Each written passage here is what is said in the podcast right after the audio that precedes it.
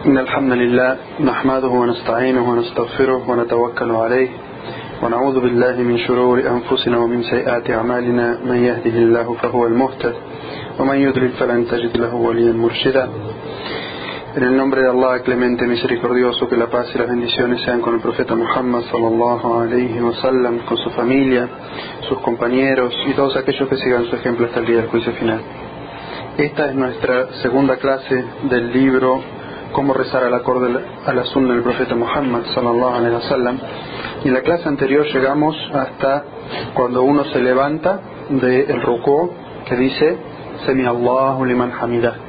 Y dijimos que esta, esta frase se va diciendo a medida que va levantando. Es decir, no lo dice Semi Allahu liman hamidah y después se levanta, y tampoco espera hasta levantarse completamente y después dice Semi Allahu liman hamidah, sino que se va levantando y dice Semi Allahu liman hamidah, y cuando está aquí parado, este, este dua que acabamos de decir significa Allah escucha a quien la alaba en afirmativo, o puede ser también en forma de súplica, es decir, oh Allah escucha a quien te alaba. Cuando cuando está completamente parado, viene otra súplica. Hay una súplica que es de la parte obligatoria del Salah, que dice Rabbana walakal que significa Señor nuestro, para ti son las alabanzas. Y otra súplica que se alarga, que dice Hamdan kathiran mubarakan fi. Es decir, alabanzas hermosas, abundantes y benditas para ti, oh Allah. Esta es también de la sunna del profeta Muhammad sallallahu alaihi decirla. En el caso de que uno se encuentre rezando solo, estas dos súplicas las puede decir tanto en voz baja como en voz alta. Y en caso de que eh, se encuentre rezando detrás de un imán, cuando eh, el imán diga Semi Allahu liman hamidah, la gente que está detrás puede decir en voz audible Rabbana walakal hamd. O puede decirlo también en voz baja, Rabbana hamd, para sí mismo. Una vez que está eh, completamente parado, existe también una súplica del profeta Muhammad sallallahu alaihi wasallam para ese momento y como dijimos todo lo que sea parte de la sunna aunque uno no lo haga constantemente es decir en todas las oraciones es bueno aprenderlo y utilizarlo alternativamente, es decir, no en todas las oraciones, sino en algunas. Y aunque eh, lo más importante en, en, el caso de ustedes es decir aprendiendo lo que es obligatorio decir y pronunciarlo correctamente como empezamos la primera clase, inshallah vamos a seguir con otras clases de pronunciación, estos duas que son más extensos, si no los pueden memorizar en idioma árabe, sí vale que los memoricen en idioma español y los digan en idioma español, porque es lícito hacer súplicas en idioma español dentro de la oración. Es decir, cuando se encuentran en suyud, por ejemplo, en la postranación, y quieren hacer un dua especial, una súplica especial, pueden hacerlo en idioma español. Así que las partes obligatorias del salah se deben hacer cuando uno tiene conocimiento de ellas en el idioma árabe, ¿no es cierto? Como dijimos, el takbiratul ihram, decir Allahu Akbar, vale si uno dice Allahu Akbar, si uno dice Allah es grandioso o Allah es supremo, no vale como. Y lo mismo con el Fatiha. El Fatiha, como es parte del Corán, se llama el Fatiha cuando uno la recita en el idioma árabe, es decir, el idioma en el que fue revelado y fue enseñado por el profeta sallallahu alaihi wasallam. Y vale la pena saber que en la época del profeta sallallahu alaihi wasallam gente que no era árabe se hizo musulmana, como Salman al-Farisi, que era de Persia y él hablaba otro idioma, sin embargo había aprendido el idioma árabe y él le preguntó al profeta sallallahu alaihi wasallam si podía hacer súplicas en su idioma cuando estaba en la oración y el profeta sallallahu alaihi se lo permitió. Sin embargo, lo que es la parte obligatoria del, del salah debe ser eh, pronunciado en su idioma árabe en la medida que uno tiene el conocimiento para decirlo en ese idioma. Esta otra súplica dice cuando uno se ha erguido completamente, tú eres digno de alabanza y glorificación, mucho más de lo que un siervo pueda decir de ti, y todos somos tus siervos, oh Allah. Nadie puede retener lo que tú concedes, ni dar lo que tú has retenido, y no se beneficia el opulento de sus riquezas ante ti. esta es, como otras súplicas, eh, el siervo demuestra a través de ella su humildad ante su Señor. Y como dijimos en la prosternación y en, la inclinación, el ser humano lo más honroso que tiene es su frente y su, y su rostro. Y sin embargo eso es lo que postra en la tierra ante su Señor, ante el único que nosotros nos, eh, nos prosternamos y, nos humillamos como seres humanos es ante nuestro Señor. Porque nuestro Señor es justo. Y por eso no sirve o no es valedero el hecho de prosternarse adelante de cualquier otro ser porque otro ser es injusto y lo que representaría también un acto de idolatría. Entonces, el Sheikh Ben dice, después de que la persona se ha puesto de pie, dice, ponga nuevamente sus manos sobre el pecho, tal como lo hizo antes de realizar la inclinación, es decir, el rukú, ya que esto se puede deducir de las narraciones de Wail ibn Hajar y de Sahl ibn Sa'd al describir la oración del profeta sallallahu alaihi. Acá el Sheikh Ben Baz está hablando de dos narraciones de dos hadices en los cuales se podría deducir que el profeta sallallahu alaihi wasallam siempre que estaba de pie en la oración mantenía sus manos sobre el pecho, es decir, la izquierda sobre el pecho y la derecha sobre la mano o el antebrazo de la mano izquierda. Es decir, el Sheikh Ben Baz está diciendo que cuando uno se levanta de la, del rukú, de la misma manera que al principio de la oración tenía las manos de esta manera, cuando se levanta el rukú y antes de ir al suyud también debe colocar las manos sobre el pecho. Este es uno de los asuntos en los que hay diferencia de opinión entre las escuelas, si las manos se colocan en ese momento sobre el pecho o si se dejan a los costados, como la mayoría de las personas están acostumbradas a hacer aquí. Lo que es válido saber es que esto se puede realizar de las dos maneras. Es decir, esto por las narraciones podría considerarse sunna y esto otro también podría considerarse sunna. De entre los sabios, los grandes sabios de esta época, el Sheikh el autor de este libro, él consideraba que poner las manos sobre el pecho era obligatorio. Y otro de los grandes sabios de esta época que se llamaba Nasruddin al-Albani, eh, que era un, un, gran sabio del Hadisha fallecido hace pocos años, él consideraba que esto de poner las manos sobre el pecho era una innovación, porque era algo que se podía deducir, pero que el texto no lo decía explícitamente. Y aquel sabio con el que yo aprendí, que se llamaba Sheikh Muhammad ibn Saleh al él decía que podía ser de una manera o podía ser de la otra. Es decir, que esto podía deducirse y por lo tanto podría considerarse sunna y que lo otro también podía deducirse y considerarse sunna. Es decir, que si uno ve a un hermano que cuando se para de ropa pone las manos aquí, tiene que saber que eso es correcto. Y si uno ve, y si uno tiene la costumbre de poner las manos sobre el pecho y ve que otro hermano no lo hace, tiene que saber que eso también es sunna. Y como el profeta sallallahu alaihi wasallam hizo el salah durante tantos años, enseñó la umma un montón de formas de hacer la oración, si bien la base es la misma, para que exista diversidad en la nación y que los musulmanes puedan hacer la oración de esta manera y de esta manera y de esta manera. Y como dijimos, lo mejor es que el conocimiento que uno sabe que todo eso es una, todo eso practicarlo y no aferrarse a una única manera.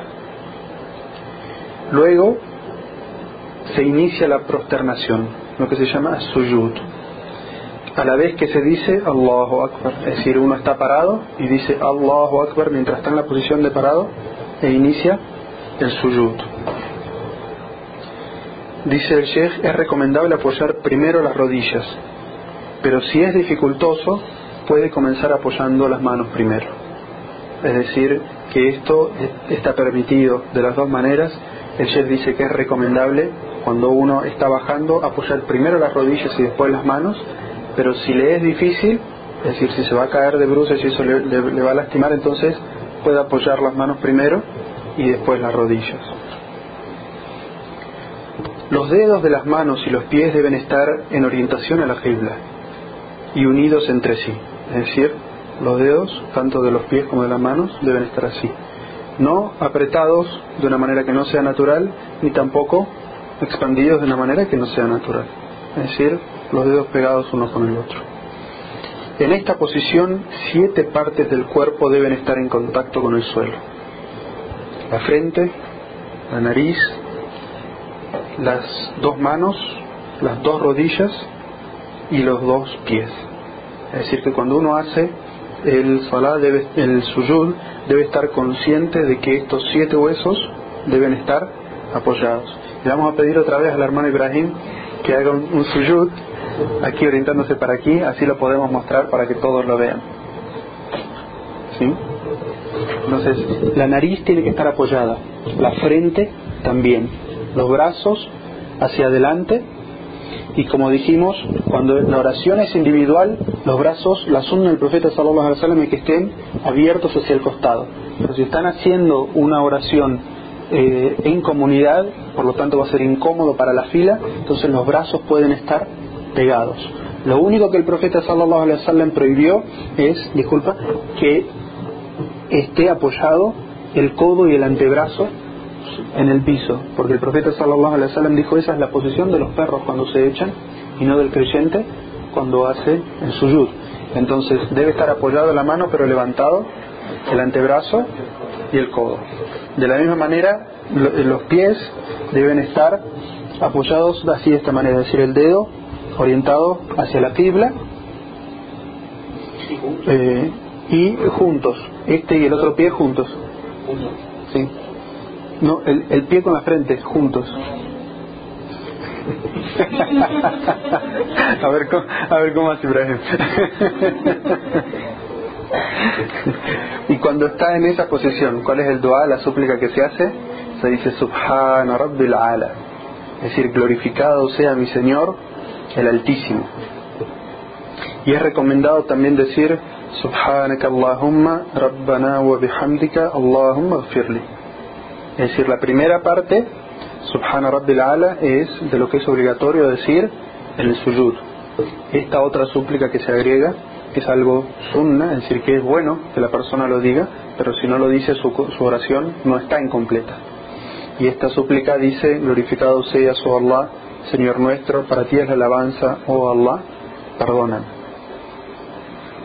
Es recomendado suplicar sinceramente de corazón ya que el mensajero de Allah sallallahu alaihi wasallam dijo en el ruku, en la inclinación, glorificad a Allah y en el suyud, esforzados en suplicar, porque es más cercano a que se os conceda. Y en otra narración del profeta Muhammad sallallahu alaihi wasallam dice, el siervo nunca se encuentra más cerca de su Señor que cuando está en el suyud. Entonces, el suyud es el momento indicado para suplicar a Allah. Y por eso, sobre todo si uno está haciendo oraciones voluntarias, es recomendado utilizar el suyud para aquellas súplicas que quiera hacer. Y no esperar a después de la oración para hacer las súplicas. Porque, como ustedes saben, el salah, eh, que es traducido como la oración, la palabra original en idioma árabe viene de la palabra sila, que es relación contacto. Entonces es el momento en el que uno está, como dice el profeta Sallallahu en otro, en otro hadiz, en un diálogo íntimo con su Señor. Entonces es el mejor momento para hacer las súplicas y pedir aquello que no, aunque no esté establecido en la, en la sunna una súplica de esa manera, sino lo que es la necesidad de, de todos y de cada uno de ustedes, aquello que necesitan aquellas personas que están pidiendo por salud, aquellos que están pidiendo por trabajo, aquellos que están pidiendo por la guía de las personas que están cercanas a ustedes, todo aquello que sea personal de súplica, entonces ese es el momento indicado para hacer todas esas súplicas. Dice eh, el chef Ben Baz, solicitar en ese momento, decir en suyut, las gracias y las bondades de esta vida y del más allá. Es decir, que el suyud es bueno tanto para pedir beneficios de esta vida, como dijimos, por ejemplo, salud y trabajo, como pedir cosas del más allá, es decir, el perdón de Allah, un día del juicio fácil, la entrada al paraíso, el mejor de los estados en el paraíso. Dice, esto puede ser hecho tanto en las oraciones obligatorias como optativas. Es decir, que en el suyud si uno es el que está realizando la oración como imán y sabe que no está molestando a aquellos que están detrás de él, uno puede alargar un poco el suyud y aprovechar para hacer súplicas. Pero es mejor cuando lo hace en forma voluntaria, es decir, que no está retrasando, claro, hacer un suyud de 15 minutos porque tiene que pedir por la tía, la abuela, la bisabuela, este, y, los otros que están esperando que termine el salá para irse a trabajar, ¿no es cierto? Dice el chef, no se debe durante la prosternación pegar los brazos al cuerpo, ni los muslos al abdomen. Es decir, los brazos no deben estar pegados al cuerpo ni pegados, como dijimos, el antebrazo al piso, ni los muslos al abdomen, es decir, hacer el suyud de tal manera que este, esta parte del muslo quede pegado al abdomen. Los brazos deben permanecer despegados del suelo, ya que el profeta sallallahu alaihi wasallam dijo: prosternaos correctamente y no os apoyéis los antebrazos en el suelo tal como lo hace el perro. Luego de que termina esta posición del suyud y como dijimos cada posición tiene que sentirse establecido y no que sea un movimiento continuo, sino que está establecido en el, en el suyud, entonces va levantando la cabeza y dice Allahu Akbar y se sienta. Eso es lo que se llama yalsa, es decir, la primera sentada y se sienta sobre su pie izquierdo, manteniendo su pie derecho recto, posando las manos sobre sus muslos y rodillas. Y también es una dejar pasar el, pie por debajo, es decir, sentarse en el piso y dejar el, el, pie de esta manera. Todas esas tres posiciones son sunnas, son válidas. Esas son las sunnas. También es válido sentarte así para quien no puede apoyar el dedo y eso es gradual. Cuando, uno se ha sentado completamente se pueden decir varias súplicas. Lo importante es que en ese momento uno tiene que pedir perdón a Allah. Es decir, uno puede decir astaghfirullah y esa es la súplica más corta eh, relatada. Uno también puede decir Allahumma gfirli. Y hay otra sunna del profeta sallallahu alaihi wasallam que dice Allahumma gfirli warhamni wahdini wajburni wa'afini warzuqni warfa'ni. Es decir, oh Allah, perdóname, ten misericordia de mí, guíame, enriqueceme, concédeme salud, susténtame y eleva mi rango. Pero esencialmente lo que uno tiene que pedir en esa súplica es perdón. Por eso puede decir astaghfirullah y por eso puede decir Allahumma aghfirli, cualquiera de los dos. Y como siempre menciono, estas son las súplicas mínimas imponibles, de decir, que son lo que se llama wajibat, lo que son obligatorias en esas posiciones. Dice el chef después, mantenga siempre la serenidad y la concentración en la, en la prosternación y en cada una de las posiciones. Es decir, que no debe ser un movimiento continuo, sino que cada oración tiene que ser, cada posición debe estar identificable. Después dice el chef, realice nuevamente la prosternación. Es decir, ya nos habíamos sentado, se hace por cada ciclo, por cada raca, se hacen dos prosternaciones. Esta es la segunda. Se dice Allahu Akbar y se repite la súplica que se dijo en la primera prosternación, que era Subhana Rabbil Ala. Glorificado sea mi Señor, el Altísimo. Dice después, levántese de su posternación nuevamente diciendo Allahu Akbar. Es decir, estamos en, en, el, en el suyud, en la prosternación, y nos paramos diciendo Allahu Akbar.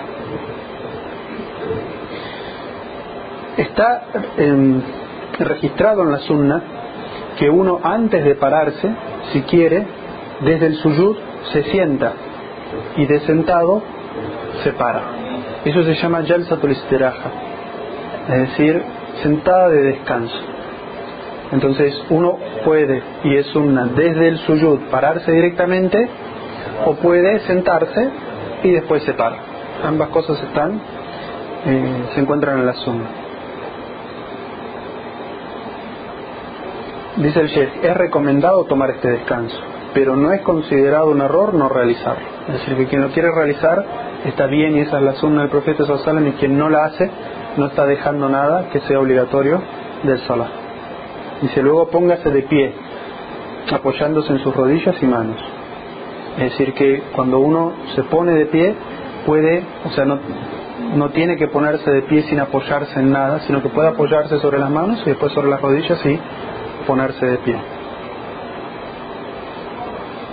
Después, uno ya está completamente parado, erguido nuevamente, ha dicho Allahu Akbar cuando se estaba parando, entonces con la mano sobre el pecho dice Surat al-Fatiha, tal como lo había hecho en la primera raka.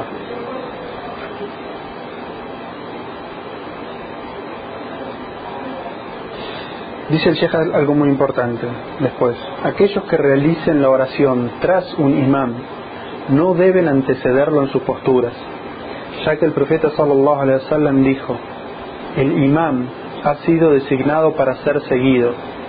No os diferenciéis de él. Cuando diga Allahu Akbar, decida Allahu Akbar. Cuando realice el rukú, realizad el rukú también. Cuando diga Semi Allahu liman Allah escucha quien alaba, digan Rabbana wa lakal hamd, oh Allah, a ti pertenecen las alabanzas. Y cuando se prosterne, hacedlo después de él. Este es un hadiz eh, auténtico relatado en Bukhari Muslim. Y lo que el autor del libro nos está queriendo decir es que el profeta sallallahu alaihi wasallam enseñó que uno no, cuando está rezando detrás de un imán, es decir, detrás de una persona que está dirigiendo el salah, no debe adelantarse a sus movimientos. Y no debe hacerlo tampoco por, eh, por lo que ve que él se mueve, o por lo que él piensa que él se está moviendo, sino por lo que escucha. Es decir, que cuando él dice Allahu Akbar, uno dice Allahu Akbar y se para o se sienta. Y cuando uno dice, cuando el, imán dice Semi Allahu liman hamidah, entonces uno se pone de pie y dice Rabbana wa Es decir, que el movimiento de la persona que está siguiendo al imán es posterior a escuchar al imán. Y que uno no debe adelantarse al imán. Dice el Sheikh después, si la oración consiste de dos racas, como la oración del Fajr, las oraciones de las festividades, es decir, la oración de la Eid, que es la oración que se realiza cuando termina el mes de Ramadán o cuando se festeja el Eid al-Adha eh, o la, fiesta del sacrificio del Cordero. Entonces se debe permanecer sentado con las manos apoyadas sobre los muslos y las rodillas.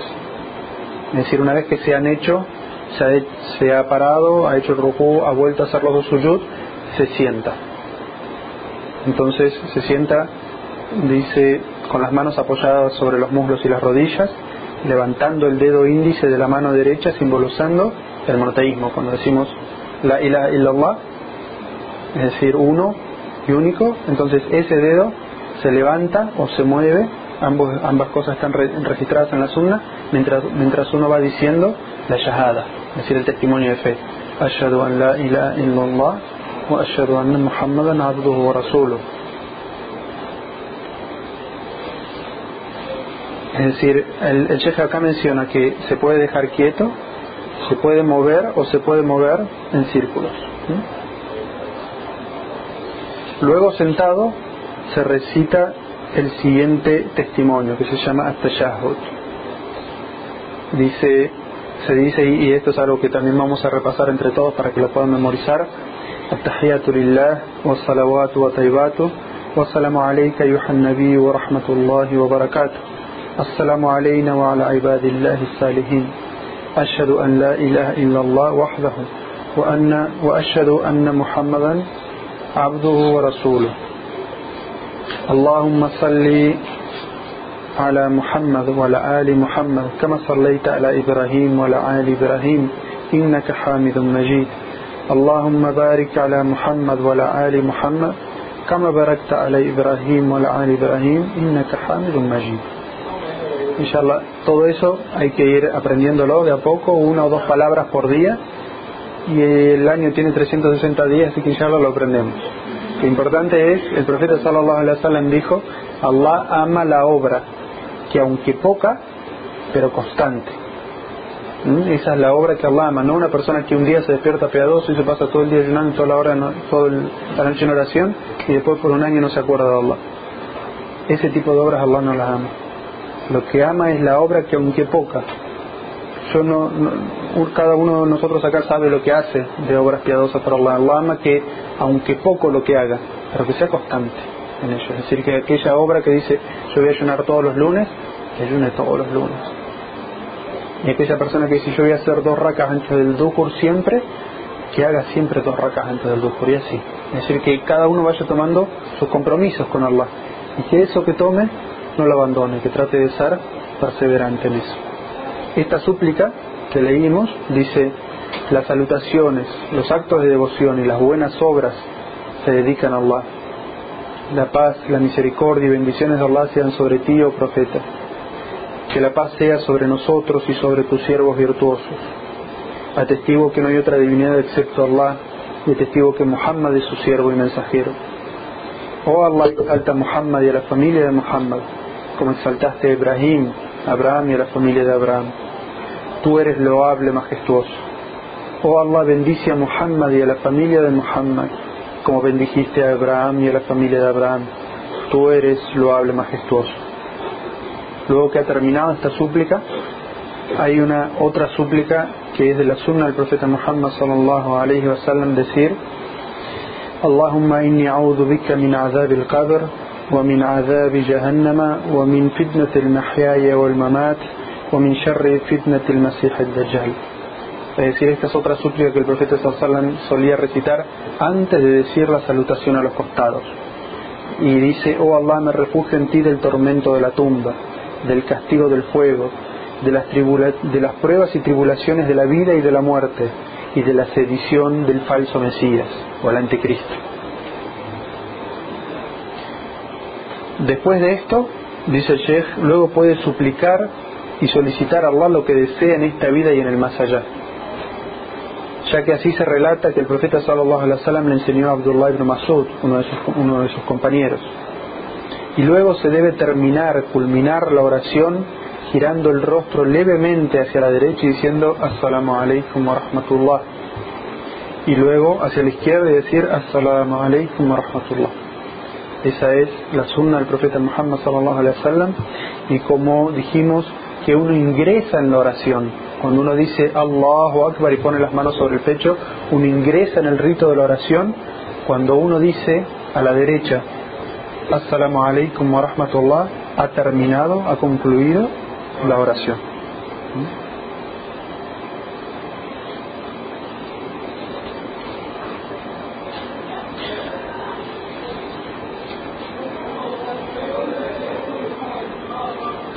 Luego el Sheikh describe las, las oraciones que, que tienen tres racas, como el Maghreb, y la oración que tiene cuatro racas, como son el Dukur, el Asr y el Eisha, porque nosotros explicamos solamente dos racas. ¿no es cierto? Después dice el Sheikh que cuando uno ha terminado de hacer la oración, es recomendado decir es sunna decir 33 veces Subhanallah y 33 veces Alhamdulillah y 33 veces Allahu Akbar y completar con la súplica La ilaha illallah wahdahu la sharika lah lahul mulku wa lahul hamd wa huwa ala kulli shay'in qadir o también como está en otra narración la última vez se dice 34 veces Allahu es decir, puede ser 33, 33 y 34, o 33, 33, 33 y La ilaha illallah wahdahu la sharika la, lahul mulku wa lahul hamd, wa ala kulli shay'in qadir, que significa no hay otra divinidad salvo Allah, único, sin asociados. Para él es la alabanza y él tiene poder sobre todas las cosas. También es sunna recitar Ayatul Kursi, es decir, la ley del trono, que está en Surat al-Baqarah. Y también es una recitar Surat al-Ikhlas, es decir, la Sura 112, que se llama la Sura del monoteísmo, Surat al-Falaq, que es la Sura 113, que es la Sura del, de la alborada o del nacimiento del, del, amanecer, y después está la Sura al-Nas, es decir, la Sura de los hombres o 114, es decir, las últimas tres suras del Sagrado Corán recitarlas después de haber terminado la oración. Dice el Sheikh, es recomendado para todo musulmán y musulmana hacer 12 rak'at de oraciones voluntarias todos los días. Dos antes de Salat el-Fajr. Cuatro antes de la oración del Duhur. Dos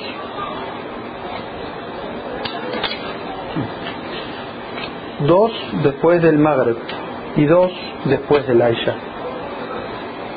También pueden repartirse en dos antes del Fajr, dos antes del Duhur, dos después del Duhur, dos antes del Asr, dos después del Maghrib y dos antes del Aisha. O dos luego del Aisha, como dice el Sheikh. El Sheikh menciona aquí, ya como último asunto antes de terminar, que el profeta sallallahu alaihi wasallam cuando estaba de viaje acortaba las oraciones y que de estas oraciones voluntarias lo que el profeta sallallahu alaihi wasallam siempre hacía y no dejaba aunque estuviera de viaje son las dos racas antes del fajr y la oración del witr, es decir, la oración eh, impar que se realiza como última oración antes del día.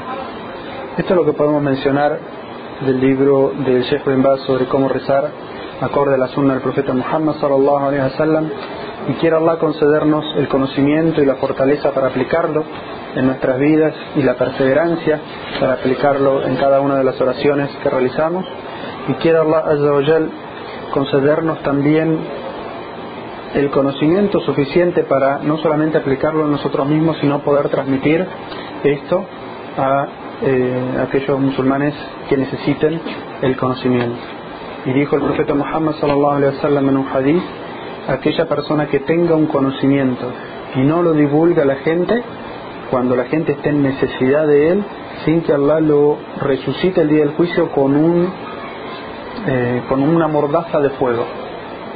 Entonces aquellas personas que sepan orar y vean una persona que está eh, orando de una manera equivocada y no, no lo corrija, no lo ayude a aprender salah, sepa que es algo que no está bien y como dijo el profeta Sallallahu va a ser resucitado con una mordaza de fuego el día del juicio final.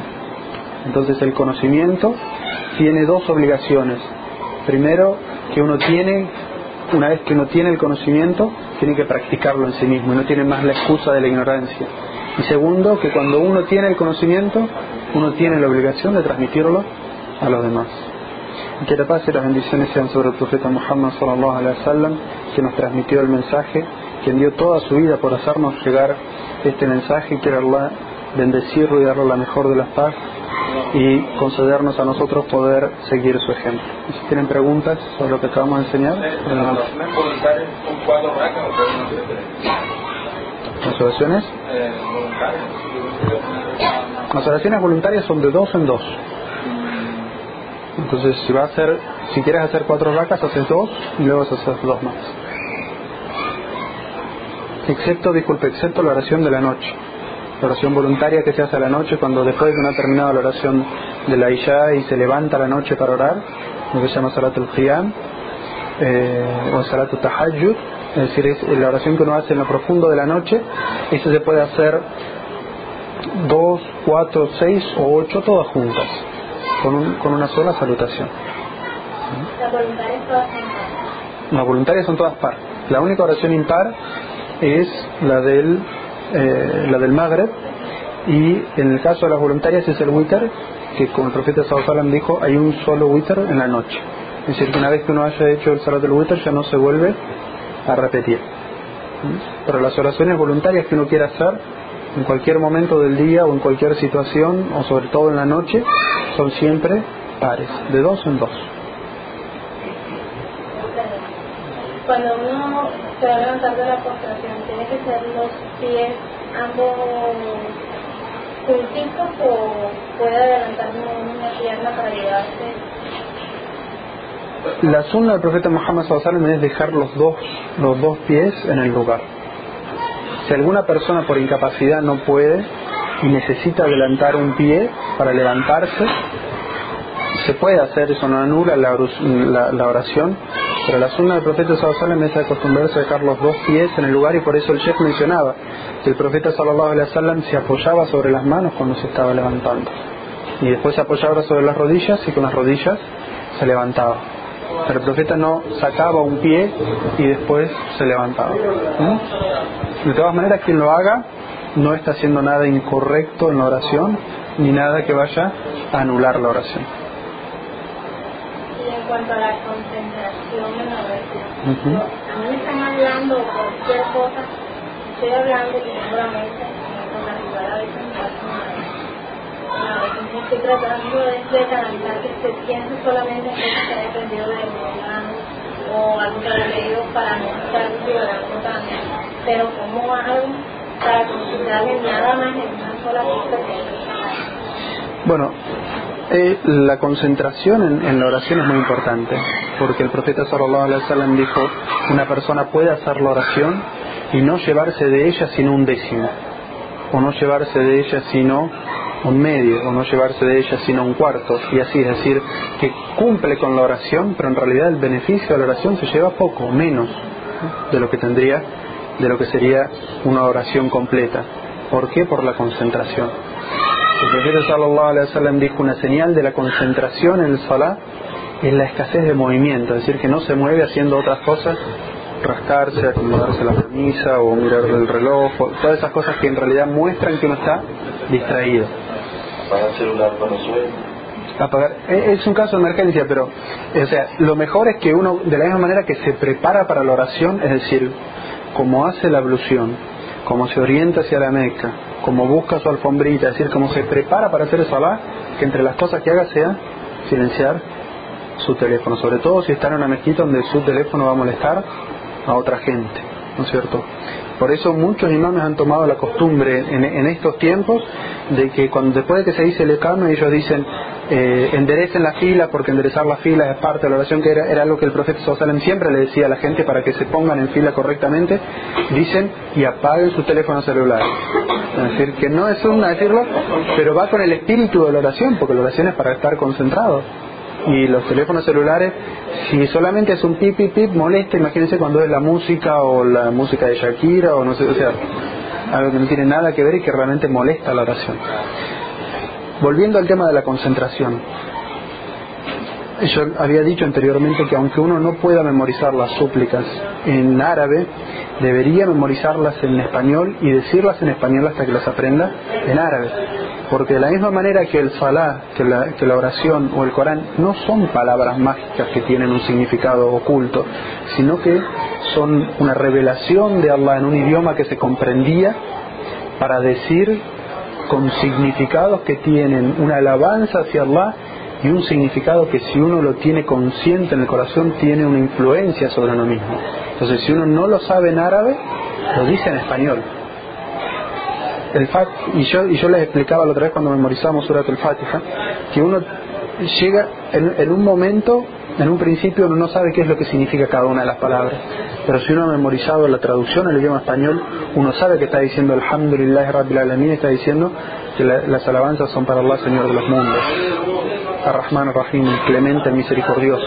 Entonces el hecho de que cuando uno está haciendo la oración recuerda qué es lo que está diciendo, eso le trae concentración. Uno puede perder si no saber dónde está cuando está diciendo palabras mágicas que no sabe lo que significa. Pero cuando uno está diciendo algo que entiende, que tiene un significado, uno no puede estar distraído. Si uno está, si uno está diciendo todas las alabanzas son para Allah, Señor de los mundos, el clemente, el misericordioso, solo a ti adoramos, solo a ti imploramos ayuda, Señor soberano del día del juicio, guíanos por el... Si uno lo está diciendo en el idioma que uno comprende, entonces está, su mente está presente. Y eso es lo que los sabios dicen que uno tiene que ser una persona viva y consciente cuando está haciendo la oración. Es decir, que de la misma forma que su cuerpo está vivo haciendo salah, su corazón debe estar vivo del recuerdo de Allah y su mente debe estar viva de concentración. No vale, como dijo el profeta puede ser que una persona haga la oración, pero no se lleve esa oración sino el 10%, porque el 10% estuvo atento y el otro 90% estuvo por aquí y por allá. Entonces, aprendan las súplicas de lo que están diciendo en el salah en español, memorícenlo. Bueno, que la paz y las bendiciones a Imam Profeta Muhammad sallallahu. Vamos a hacer el salah.